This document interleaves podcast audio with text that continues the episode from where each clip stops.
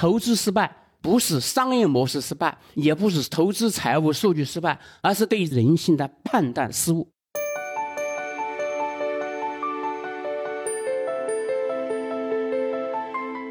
零八年、零九年的时候，那个刘强东拿到了那个加拿大安大略省养老金的投资，然后我朋友圈里一顿投资人吐槽，非常不看好。但是其实你看，投资的它魅力就在于你永远不知道未来会发生什么，你就是用时间去验证你的判断。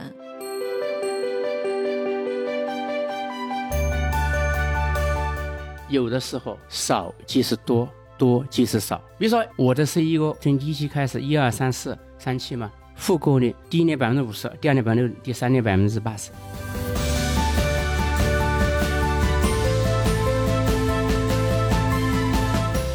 我们在三海英雄的指引下，坚持正向价值观，为国家社会创造价值。这个大的背景指引下，我们又能帮助他不断的成为一亿、十亿、百亿、千亿。我们获得商业上的回报，那是一个叫水到渠成的事情。至于具体是投资还是什么其他的形式，这个不重要。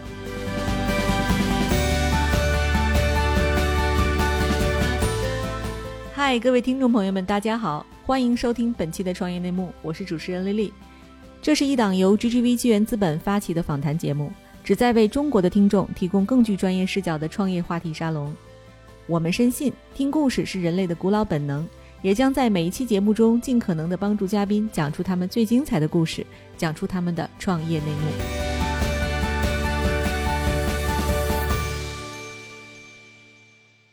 亲爱的听众朋友，大家好！听到我的声音，你们有没有很开心？我回来了。之前呢，因为一直都在忙着各种各样的出差啊，大家也知道年底的工作超级多，所以我们感谢 Rita 帮我代班了几期这个创业内幕。所以现在我回来啊，我第一期的嘉宾，我想了又想，我到底要找谁？然后今天这一位是我将近有十五年的好朋友，也是大家都非常非常熟悉的创业者，以及一位非常知名的。传记作家和中国可以说是最好的财经作家之一，李志刚老师，志刚跟大家打个招呼吧。哎，各位这个听众朋友们，大家好。哎，好，志刚现在的身份是山海成长营的创办人，新经济一百人的创始人及 CEO。我认识他的时候，他是彭博商业周刊的记者，再往后就是自己做独立传记作家，写出了中国目前两家最好的独角兽公司之一的传记，一个是九败一胜，还有一个是创京东。哈，当时应该在那个时间点，为数不多的两位大佬能放出这个权限写传记的。再往后，我就是五年前跟志刚见面，他就突然跟我说，他说我要创业了。我说做传记作家不香吗？对吧？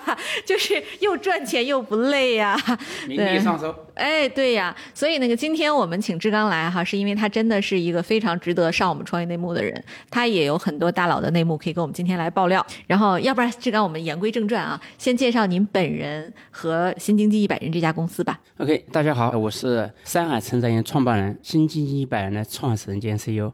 呃，我们是干什么的？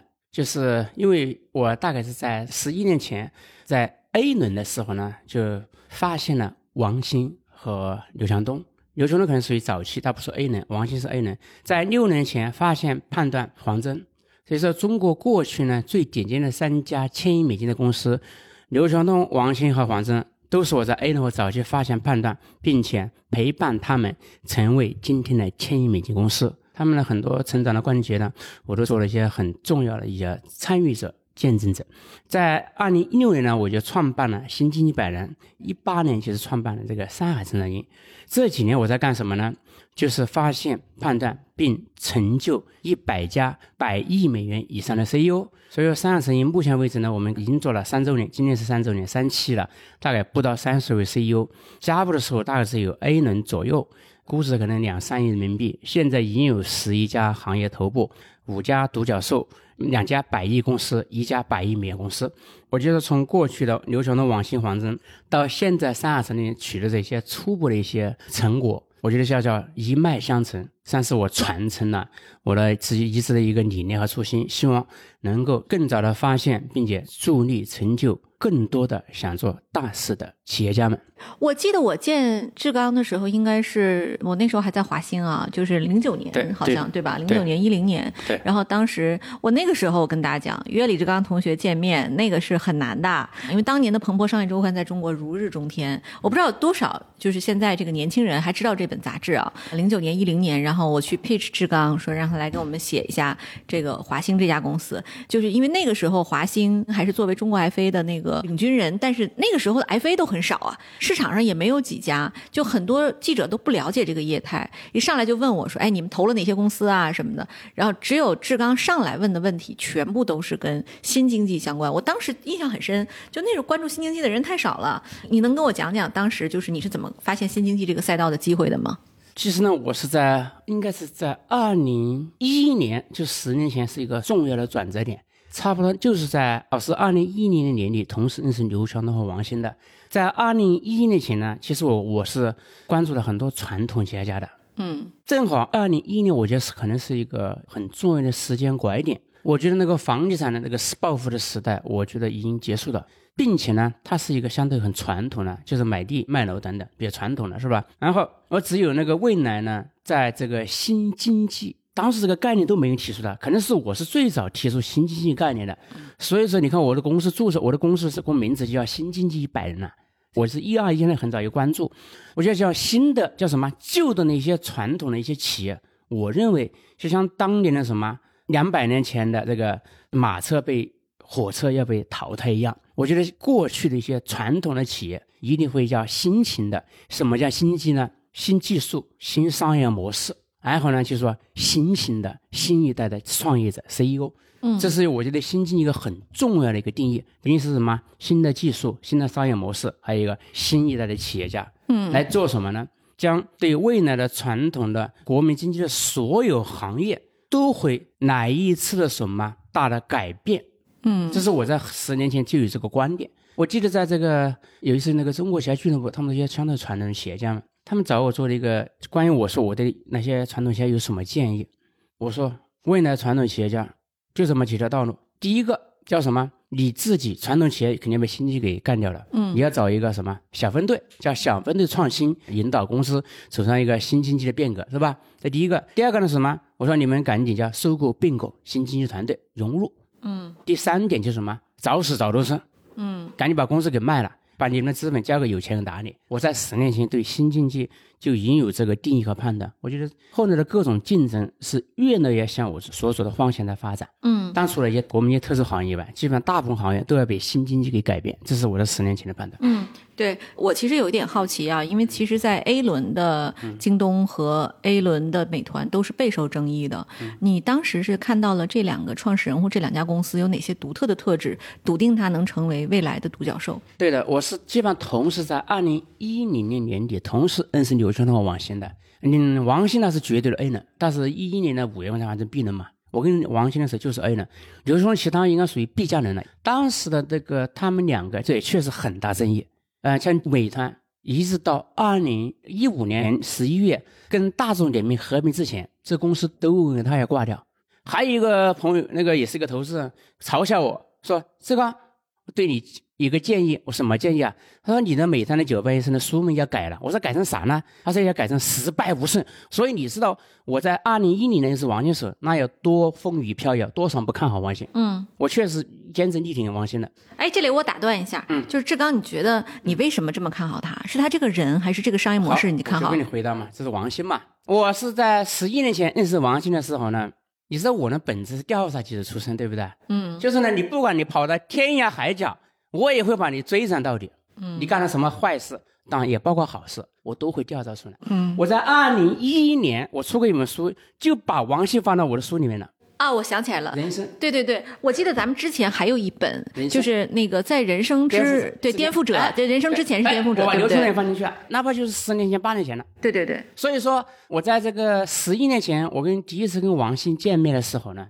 因为我是调查学出身的嘛，是吧？嗯我对王兴的话呢调查了整整三个月。嗯呃，王兴调查三个多月干嘛呢？我不管是十年前还是今天，我一直坚信是人性决定商业，嗯而不是商业在决定人。很多人都没真正总结过，投资失败不是商业模式失败，也不是投资财务数据失败，而是对 CEO 对人性的判断失误，嗯。或者叫判断错误失败。哎，我要打断一下，我觉得说到这儿，我突然想起来，志刚，我了解的王兴和刘强东确实是属于非常相似的两个人，就是他们对于这个世界的理解是跟别人不一样的嗯啊、尤其我看那个《九败一胜》里面嘛，就是我我记得那个《九败一胜》里，王兴有一句话说的非常好，他说创业是一种生活方式。没有人天生就会领先，只是走得更远一些。嗯，我还记得那个在《九败一胜》那个书里边有一句话，后来变成了很多人微信的签名，叫“既往纵情向前，既往不恋”，对吧既往不恋，纵情向前。对对嗯，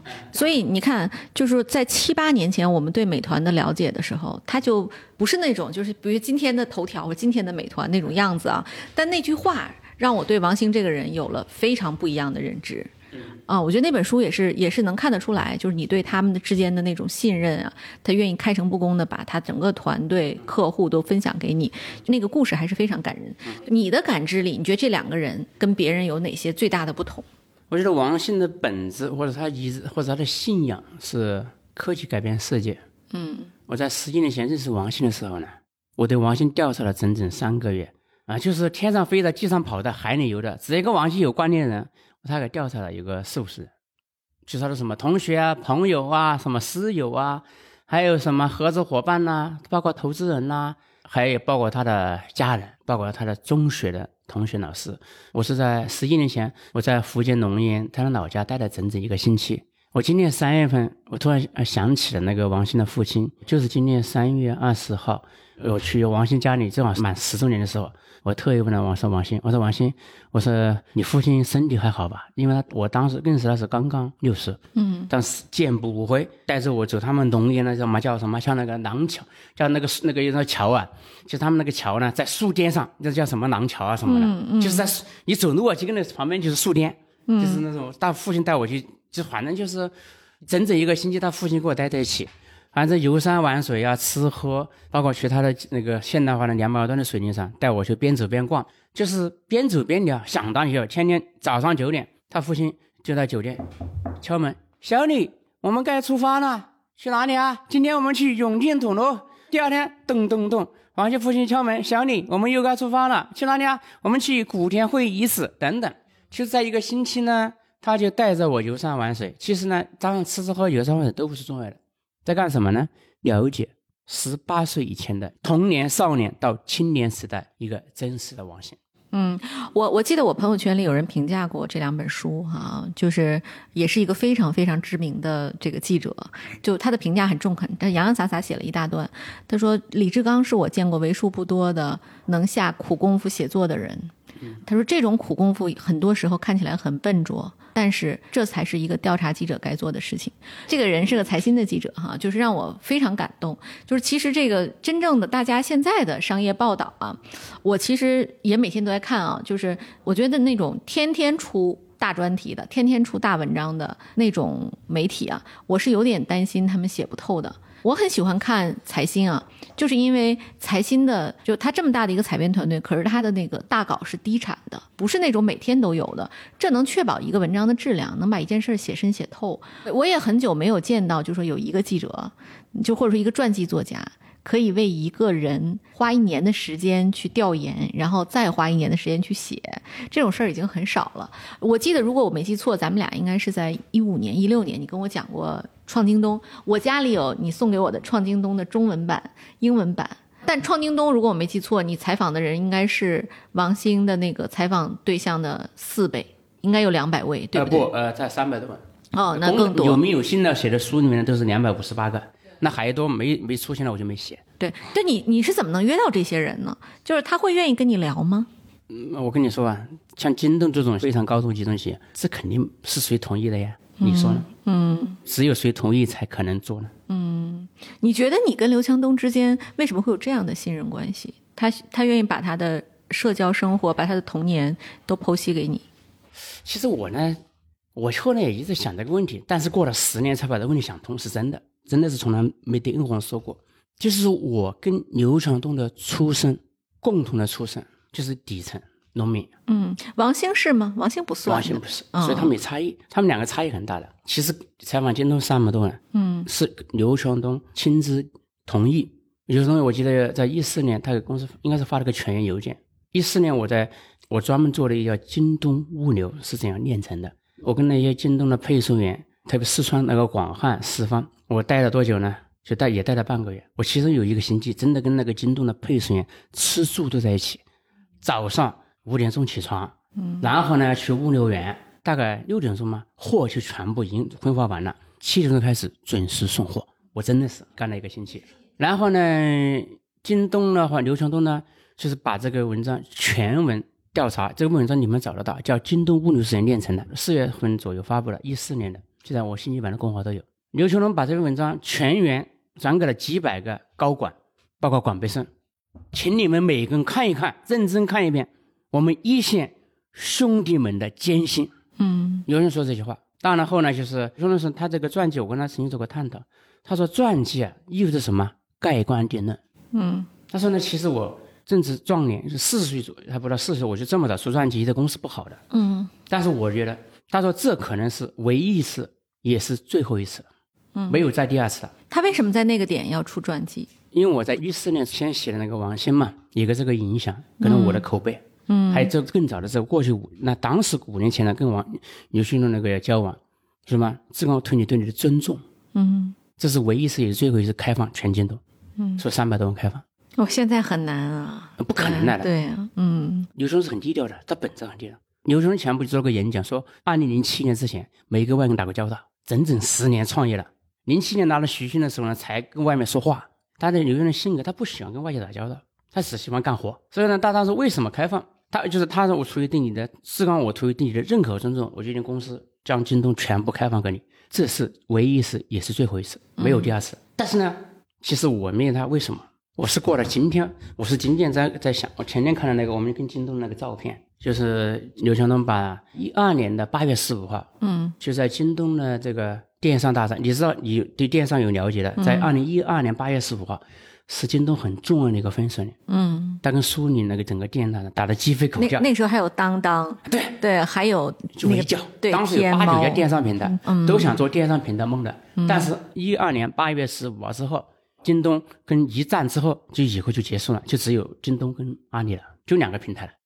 一一年开始啊，我是力挺刘强东的，哎，对，话说，那你其他几家你有调查过吗？我都调查过，我是自己独立悄悄调查的，嗯，每个人我知道。你调查完了之后，你是觉得我相信这家公司的能力，对吧？我相信刘强东这个人，嗯第一想干大事，第二呢，他非常有诚信。嗯比如说我调查那个员工，他说刘强东有一次去参加会议，正常是两点开始，那个员工呢，因为出于很多大脑的什么惯例呢，两点开始，但是呢，很多大脑要迟到半个小时，显示自己排场大。嗯然后呢，这个员工呢就告诉刘强东是两点半开始，嗯结果呢，刘强东说，哎，两点半开始，我一点半出门，住在中关村很近，半个小时绝对没问题，加上堵车。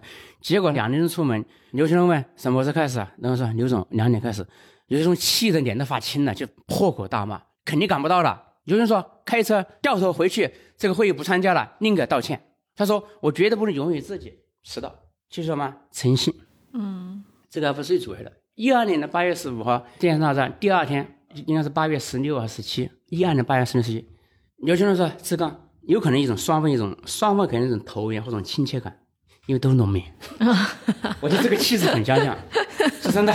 就是一二年呢是八月十五，他邀请我去他的参加他的五周年晚宴，什么意思啊？他刘强东过去呢，他经常宴请，就让满了五周年的员工，请他们吃顿饭。我参加那一届是最后一届的，那一次有多少人？有七十二个人，后来就没法吃了呀。后来嘛膨胀了一万人了，那贵几千人了。哎，我听说他们在早年的时候，他们是会每个人有一杯酸奶，然后酸奶喝掉之后，就要拿那个酸奶瓶去喝酒喝白酒白酒。我不知道这个是不是是不是真的还是传闻。呃，他就是那个小纸杯，他喝酒一般都用不是用玻璃杯，你知道为什么？那一个一百桌人收拾很麻麻烦，就是纸杯。嗯，现在也是这个文化吗。现在我就不知道了。那么现在十三十万人，这不可能的呀。嗯嗯，是吧？凑不到一起就是他邀请我去参加了五周年晚宴，我想呢，这是他第一次，他认为可能当时一个很投缘的人，邀请他很私密的场合，这外人永远不可能进去的。嗯他把高管都进不去。嗯所以说，就说吧，最关键一点吧，就包括这个京东后来也是很重要的一个大事，是我跟刘先生提的一些建议，嗯，有三次很重要的公司的就是战略性的。你为什么不加入京东或者美团？呃，但我这话不是对你说的呀，不是说你的。前不有个家伙问我说：“李志刚，你跟京东，你跟王兴有什么关系这么好？你为什么不加入里面做一个什么高管？那不多爽吗？”嗯我说：“焉且焉知鸿鹄之志？嗯包括我跟刘强东、跟王兴，我跟他们是平等的朋友之间。我跟他们跟你说吧，我跟刘强东、王兴，大家外界都问关系很好，我们是真的是朋友。像王兴啊，是我的个人天使投资人，但是呢。我跟他们每次见面，我们从来没有哥俩好。哎呀，刘总、王总你好，你好，从来没有。嗯在干什么呢？互相在 PK，有时候还是刀光火石间的那个对抗。嗯你这个你干的不行，嗯我说你这个确实是错误的，是这样的。那刘兄五年前给我做了一个音频嘛，给我做了一个叫什么背书啊？我跟志刚每次见面，不是和风细雨的你好我好哥俩好，是有的还是火花四件事的那个 PK 和碰撞。我觉得可能是朋友应该是这种。嗯，所以你是希望大家各自有一块事业。我真的从来没想过跟美团、京东打工。我我跟你是平等的，凭啥跟你打工啊？虽然你家财万贯，但我在精神上我跟你是平等的。但我在精神上、思想上，我至少是平等的，嗯这很重要。后来我在现代化下，我为什么跟刘兄弟有这种所谓的叫朋友或者这种关系嘛，是吧？嗯我觉得是种底层的，也不能叫底层吧，就对一线人双方都有共同的那种情怀或者情节，发自内心的那种尊重。我可能就是或者有一种有一种叫悲天悯人的情怀。是为什么能这样？前几年真的没搞明白，或者说有时拍脑袋是什么？不是这样的。我发现我们就是共同之处，叫最底层价值观是一致的，就是可能你不一定听得懂啊，也不一定我听得懂，听得懂。我我虽然不是农民，但没农民出身啊，对但是我先生是，我我非常理解你的那个哎，，可能真的，可是嗯我后来花了很多年，这种这种气质、这种底层价值观那种互相吸引，对一线、对农民、农民工兄弟的，真的是那种尊重。我能想到，就是他生活方式的这种影响或成长环境的影响，对一个人是很大的。我先生就是他，他也是跟我聊啊，就他说我我这辈子如果将来还能做点什么，我是希望能帮助更多的农民，因为他整个成长环境太苦了啊。我跟你说吧，对有有一年，我就有一年，就是一三年的春节，他正在吃饭，突然看到报上一个安徽的留守儿童自杀新闻，他真的是现在有大哭是好多大哭啊，是真实的。他的那个助理告诉我的，你给我出去！一个人在办办公室好多大哭啊，那个办公室报纸上也报这个留守儿童自杀的新闻，他一个人在写好多大哭。然后呢，他不是表面，变成他的一个行动，马上做这个决策，就是一三年一春节，给全是京东的农民兄弟，有个孩子他有坚守春节送货嘛，他说凡是一个孩子在岗位的坚守岗位，因为农民就是春节不打烊嘛，是吧？京东凡是家里有个孩子的，京东补贴三千块钱，有三个孩子就补贴九千，是很多企业做不到的。包括两年前，京东就是一九年的四月份、四五月份，有人说，凡是在京东岗位上阵亡的兄弟，所以意外的兄弟，京东抚养他老婆孩子，老婆一辈子，他孩子给抚养了十八岁。嗯，我记得那很多包括支付，很多人网上讨论，特别投资人说给京东增加了未来不知道多大的叫财务风险了。嗯正是因为刘强东有这个对底层那物流兄弟的这个尊重，所以说你看京东就是另外一个大佬，资本大佬，我不点名了，你们想象应该知道是谁，在京东赚几十亿美金的。一七年跟我另外一个朋友也是一个跟他平起的一个资本大佬，在香港喝茶，在京东赚几十亿大佬，跟另外我那个朋友说，他说我过了八年才知道我为什么能在刘强东这里赚到几十亿美金，就是京东那些搬箱子的农民工兄弟对刘强东的忠诚度。嗯所以说这些公司的底层价值观跟他的公司的命运未来长期恐怕在样。所以京东这种呢有没有见过嗯拉横幅的？你看所有的快递物流工都都有个拉横幅吧，讨薪吧，只有京东没出现三十多万员工。还有这叫赶上好时代了。嗯你看现在国国家是共同富裕只供我的底层价值观是一次的。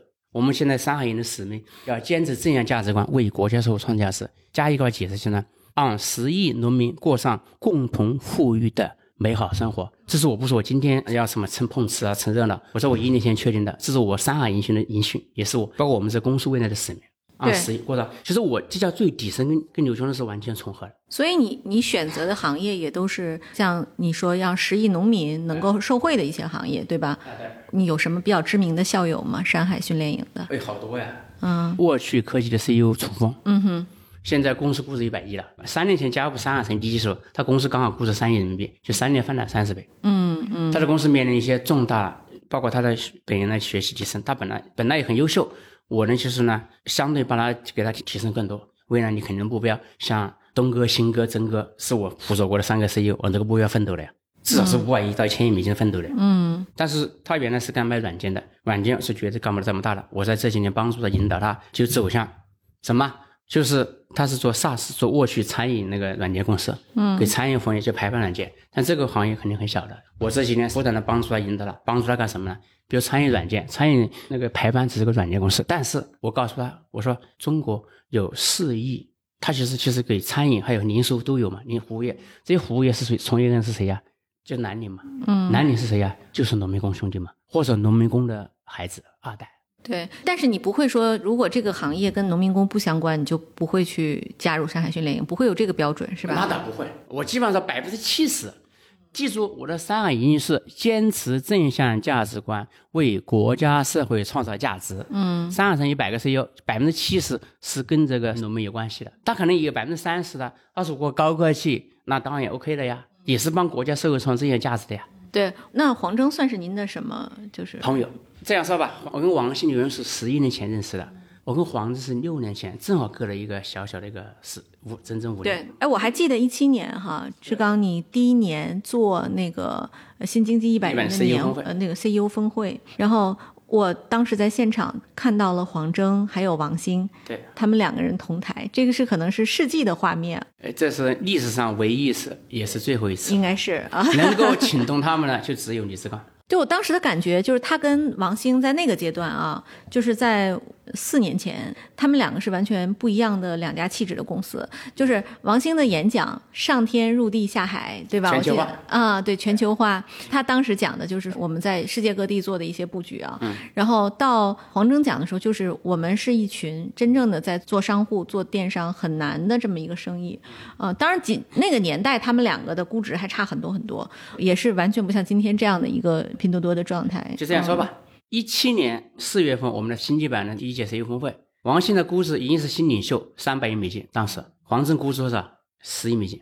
嗯，那你说我将黄峥跟王兴并列了，那么台下有几十个嘉宾，只有两个上台的，对，其实志刚，你这个做就是山海成长营，我其实是理解你想做什么的，但这件事儿很难。就我要说一下挑战啊，就是因为你其实要重度的帮扶一个企业家，要花很多的时间，浅尝辄止就和其他培训没有区别了。对，你怎么能够做到就是在成长营中把对每个企业了如指掌，并且给他们最切合实际的建议呢？所以说呢，第一个选材非常关键。所以说，你看我每年我面试三百个 CEO，我每年只挑八个，最多九个，从来没超过两位数的。你要跟他们做一年的培训吗？就是不能叫培训，叫一年的封闭式的学习和交流，嗯，一年一年六次，但还有这是一年叫封闭式的，所以说你量多了，你说如果是一个培训商业模式，你肯定招一百个了，嗯，所以我因为我的我不是商学院，我的目标不一样，我的目标是在二零四零年发现、判断并且成就、培养一百家百亿美元 CEO，嗯，所以说呢，我第一我把时间跨度拉成了二十年，这叫真正的什么实践，所以需要耐力。所以说我跨度了二十年，二十年后，我每年平均你跨度也就三五家就没问题。对，志刚，那其实你如果是每年只有八个人，我们还是回到这个在商言商啊，然后那你这八九个人和人家八九十人比，你的收入就会差很多，你会不会担心啊？真正的要做时间的朋友，有的时候少即是多，多即是少，快即是慢，慢就是快。我的 CEO 从一期开始，一二三四三期嘛，复购率第一年百分之五十，第二年百分之第三年百分之八十。嗯你知道创业是一个长跑，有没有可能一年就一次把它干好？因为创业，我们帮助 CEO 最重要的 CEO 有三件事情：第一，方向和选择；第二，团队就组织；第三，资本。如果是一个 CEO 的方向加选择正确，他也会一个呈现一个好的结果。嗯所以说呢，资本是排在第三位，这个我可是分析客观事实，也不用辩论，好吧？第二个是他的团队已经是第二，最关键是方向和选择。我们目前为止帮助 CEO 干什么？提升 CEO 的脑袋，甚至有的 CEO 脑袋可能要重新改变，但是很难。我们的一个价值观就是做要做长期难而正确的事情呢，嗯点滴改变。我们已经看到结果了，已经有十几家头部，五家独角兽，两家百亿，一家百亿美元。就是是一个最难的方向选择，我们在生活是一个帮助是一个做方向选择。您这两家百亿都包括谁？这个数据不能公布。哦我刚才已经说了一下，对，但是就是他现在还不是那种就是那个哎人民币就是啊啊、人民币的项目是吧对？，百亿人民币，对，哦，哇，那这个相当可以啦。翻了翻了三十倍。我们还是吧，潜行低调做事。嗯，对你现在做了几年了？这个三二生商已经三期已经结业了，马上已经四季是就就是国庆节开营了，第四期。对，所以就是如果我们过去结业的这三期啊，我算一下，一期，比如说我们就打八九个人，其实也不到三十个人，对，没错，对吧 这三十个人他们的估值大概多少钱？你有算过吗？我们曾经有个计算，他们这三年的融资额呢是超过五十亿人民币。嗯，那估值可能至少应该是近两千亿吧，因为我刚刚说了，我公司可能都是 A 轮左右，哦，就所以你只看 A 轮左右的呃，基本上没有 B 轮后的。你知道一个公司如果获取利润呢，商业价值啊，一个公司为什么能赚钱，就是来自于客户永远不停的复购。嗯，记住这一点。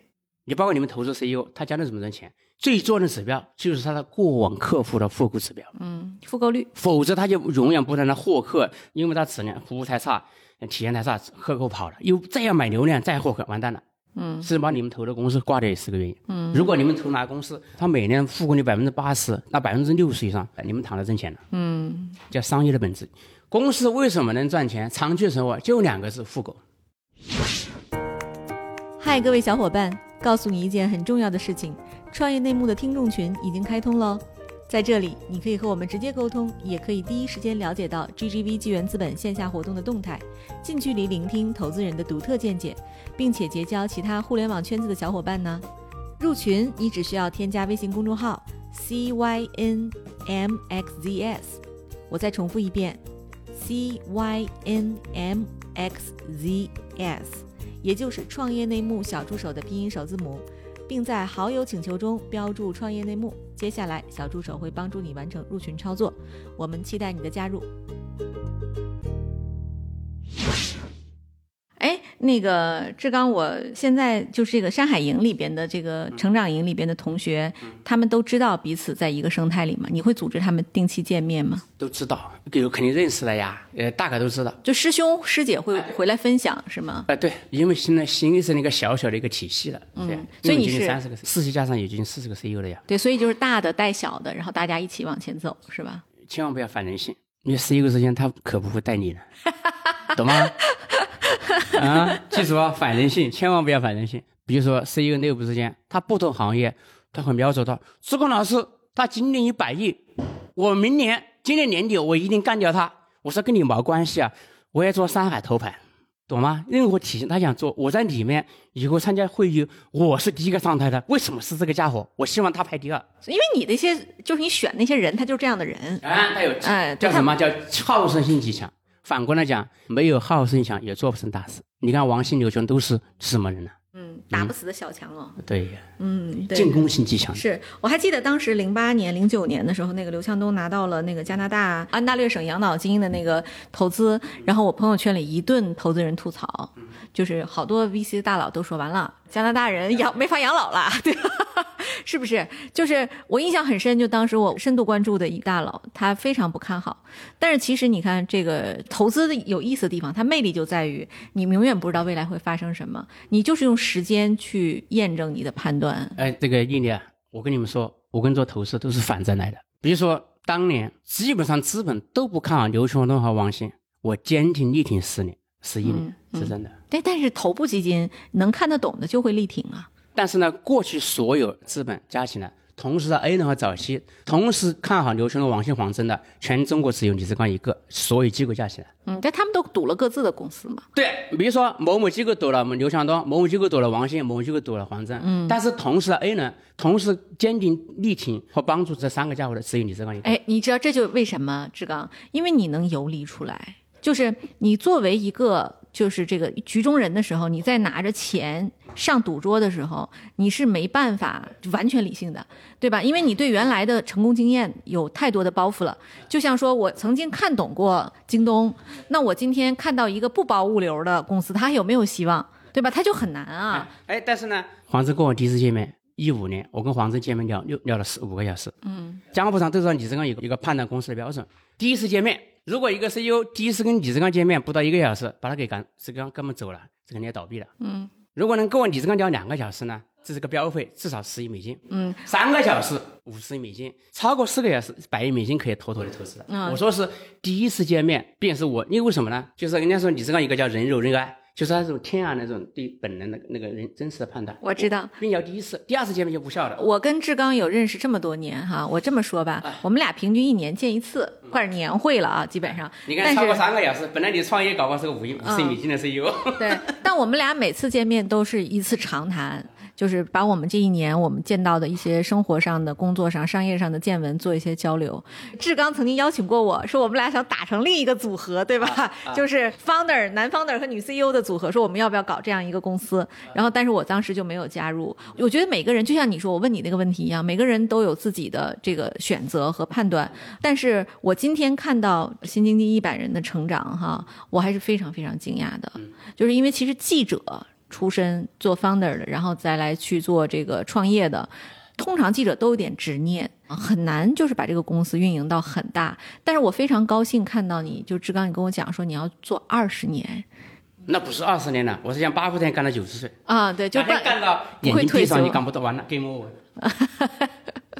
对我我我太高兴看到你今天的变化了哈。我其实呢，我从来没定义我是世俗记者，我干受干受过无数种职业。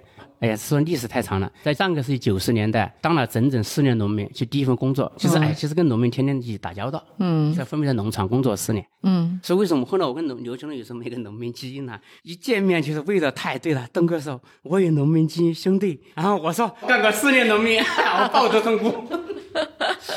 对，呃，哎，你觉得在农场工作就是人生最大的收获是什么？那我这叫什么？就是忍耐、煎熬。嗯在我人生最黄金的花样年华，嗯就是在耗在土地里面，那跟农民在一起，天天跟农民，眼睛一睁开就农民，哎，小李起床了，我们一起农下地。然后第二天说，小李，这个我们一起养猪吧。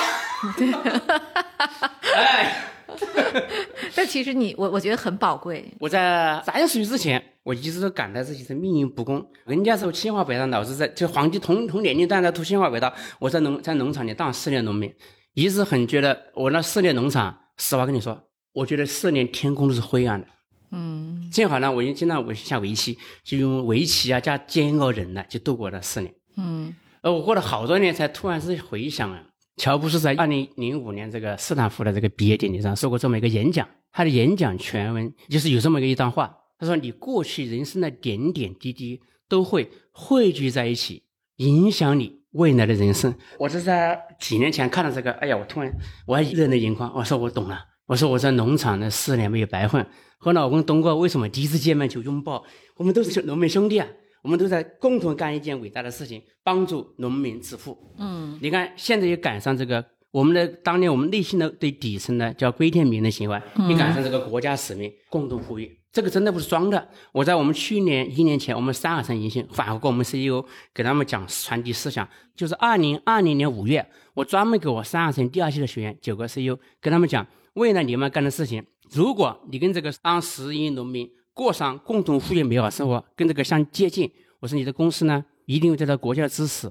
这是我二零二零年五月份的都有视频的嗯预测，这跟一年今天这个国家使命、国家的体制主题共同富裕一脉相承，就是要跟国家、国家和社会同呼吸共命运。这个真的不是我 PR 是真实的。对我其实每一段经历都是人生美好的经历，对吧？就我我前几天在家里休假，然后真的挺无聊的，因为我们现在搬到顺义去了，就是大农村，然后在这个村子里生活，就是鸟语花香。但是其实你发现人生都有各个阶段的美好，就是当你远离了城市的喧嚣，你上班是远一点，可是你能享受到的那种鸟语花香啊，还是说我们家现在院子里有一块地，然后我每天把它辟出来，还种了点菜。我以前从没摸过泥土，那个种子怎么种都是家里阿姨，然后一点点教我。就突然也发现了老公另一个优点，我老公会种地，啊就是然后我们两个人就在家里哈，周末就搞一搞菜。我真觉得其实人生每个阶段都有自己的好。啊，对，然后就像你今天的这个，你当年的那段经历，造就了你今天对于整个这个行业的，或者对改变农民生活状态的这样的一个愿景。我非常相信志刚，你你能达成这个愿景。其实我说的农民呢，是打引号的农民。中国不是十亿农民，它包括种田养猪的农民，也包括城市里面的这个快递员、物流员兄弟，不那个配送骑手，也包括这个餐饮服务业的服务员、零售业等等，我是打引号的农对民。，但是你想，就是如果没有今天的这些新经济公司哈，他们怎么养活一家人？你想想看，三就是啊啊、你现在你看，就是连我们家的那个阿姨哈，她是第一次走出她生活的那个城市，然后她走出来上上城市里来，她就说，她说我我希望我的女儿能够在我的努力下上最好的大学，然后将来他们能在城市里扎根。啊，我觉得这就是一个一个人的努力改变一家人的命运嘛，嗯，特别好。你看我我们家每天送那个快递的京东小哥，还有顺丰小哥，相当正能量。就是你跟他聊天，人家对生活充满了无比的希望，对吧？他说我们这儿挣的特别多，一个月能挣多少钱？我我他们看我看过他们工资单，五位数。五位数的，对啊，真的不哎比那个现在大学生挣的少。所以对，所以说呢，嗯让一线农民工兄弟过上更有尊严的生活。就是啊，人在北京的生活就改变了这后面老家里一家子人了，所以说，这是东哥五年前、十年前反复提到的。太伟大了。为什么京东现在成了唯一的这个没有被这次打压的？嗯，就是什么？它跟国家最顶层，国计让民生的事十亿农民过上共同富裕的美好生活，完美融合，所以国家就会支持京东。包括我现在三二生意干的事情，嗯，呃，包括我本人的基因，就是也是帮助通过我们的，比如说未来一百个 CEO，让十亿的普通就是农民打引号的农民是吧，过上共同富裕的美好生活。我觉得这这些这是一个为什么你要说干二十年、三十年，肯定不是为了赚钱的。对。当然呢，赚钱很重要，但我觉得如果只能赚钱那就不行。因为我商业能力赢，我们能够今年盈利，也能证明我们的商业能力。只有能够盈利的商业组织，才能实长期实现践行你的使命。各位亲爱的小伙伴，你知道吗？除了创业内幕之外，我们还出品了一档英文播客《Evolving for the Next Billion》，由 GGV 纪元资本的管理合伙人童世豪和市场经理 Rita 杨主持。如果你对东南亚、印度、美国等海外市场感兴趣，欢迎收听来自当地头部创业公司 GVC 的声音。收听及订阅，您可以在我们节目顶端找到 GGB 的小馆，点击进入就能看到我们出品的这档节目了。欢迎喜欢收听英文播客的小伙伴点击订阅哟。哎，志刚，你将来会做投资吗？哎，这个东西的话，曾经无数人问过我这个问题，嗯，还问在调侃我。像两年前的峰，今年峰会说，志刚，你是王兴，在黄兴、黄峥和那个刘强都是在 A 轮早期判断，你没有投资他吗？我说没有。他们有没有给你股份？嗯，我说没有。然后他说，哎呀，志刚，我知道你是干什么的，你做慈善的。好，我就反问一句，嗯如果没有他们，你能跟我坐在台上聊天吗？嗯他们成了我未来帮助成百数千个 CEO 的重要的什么数据和案例库。我们公司的本质是什么？其实是一个 CEO 的大数据公司。为什么我能跟 CEO 跟我见面？我一年见三百个 CEO，我这十年见了三千个 CEO。为什么跟我见面就能给他定价？是十亿美金、百亿美金，还是要倒闭的，还是千？这是很重要的。他们成了我过去很重要的一个 CEO 案例数据库。嗯，因为他们这些案例，包括反腐、山海城的这些数据案例，包括黄正也给我能帮助我们这反腐，帮助我，对，所以就是我能帮助更多的人，也能就是说呢，成就更多的人。嗯，我觉得这个就是说，首先是更有成就感的事情。至于未来，我觉得未来各种形式，只要能够帮助 CEO 长期的发展，我觉得那是商业回报是顺理成章的。至于是投资何种形式，我觉得都不重要。嗯，只要能 CEO 长期的帮助他成为百亿、千亿，然后首先在山海银行的指引下，坚持正向价值观，为国家社会创造价值，这个大的背景指引下，我们又能帮助他不断的成为一亿、十亿、百亿、千亿，我们获得商业上的回报，那是一个叫水到渠成的事情。至于既是投资还是什么其他的形式，这个不重要。对志刚，那我就最后再问一句啊，就是你们现在还招人吗？呃，我的公司至少为了刚说要干到像巴菲特那个年龄嘛，嗯，所以说永远需要价值观正向、愿意干长期的、接地气的伙伴，嗯，永远需要。嗯。我今天也可以做个广告，嗯。如果是想有没有联系方式啊？嗯，你可以留一个你们的什么电话或者是邮箱，或者是让大家让大家关注新经济一百人里边能找到这个职啊，位。那就让那就那就直接给我发有我的邮箱吧，嗯。就是李志刚的全拼呃艾特，然后 new top 就是新好，就是李志刚的全拼 at newtop 一百点 com，然后大家可以给志刚发邮件，然后自荐或者推荐，我们都欢迎，是吧？对。然后呢，就希望大家都加入到这个大阵营里，然后跟志刚一起来打拼一个更好的事业啊，实现更多的正向价值观，帮助更多的农民兄弟，然后脱贫致富，然后呢也达成国家的这个最高目标，对吧？好，然后那我们今天的节目呢，差不多就到此结束了。按照惯例呢，我们肯定是要送一点小礼物。志刚，你有没有什么公司的手办呐、或者是你的书啊，可以送个两三本？没问题啊，那就创创京东的签名版吧。好，那这个很难得啊，同志们，因为那个创京东的签名版现在已经都卖不到了哈，已经都脱销了。然后大家积极的在我们的喜马拉雅和小宇宙下面进行评论，然后我们会抽出三位嘉宾评论的最好的嘉宾，然后呢送他李志刚签名版的《创京东》这本书。好，谢谢丽丽，也谢谢各位听众朋友们啊。啊，好，哎，对，这个是我复出之后啊第一次采访，然后也是李志刚同学 第一次对外接受采访哈。希望我们的节目配得上志刚的伟大愿景，然后也希望大家喜欢这期节目。好，我们下期再见，好，谢谢丽丽啊，好，拜拜拜拜。